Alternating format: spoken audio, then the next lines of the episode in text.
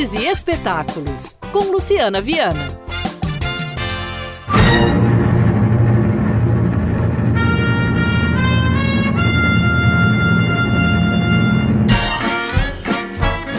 Sucesso de público na temporada do ano passado em Belo Horizonte, que chegou a ser estendida né, após um mês em cartaz, Aladim, o musical, volta ao Teatro Nossa Senhora das Dores para apresentação única nesta sexta-feira. Releitura da Copa Produções para o clássico dos contos infantis, a montagem acompanha o jovem de bom coração, que se aventura pelas ruas de Agrabar, sempre acompanhado pelo macaco de estimação, Abu. A peça mostra o encontro de Aladim com a princesa Jasmine, a quem acaba salvando de um problema, e a relação cheia de emoção que os dois desenvolvem a partir daí. Entram em cena o vilão Jafar e seu capanga Iago, dispostos a complicar o amor entre a nobre e o jovem pobre. Mas eles terão que enfrentar as habilidades do gênio que habita a lâmpada mágica carregada por Aladim.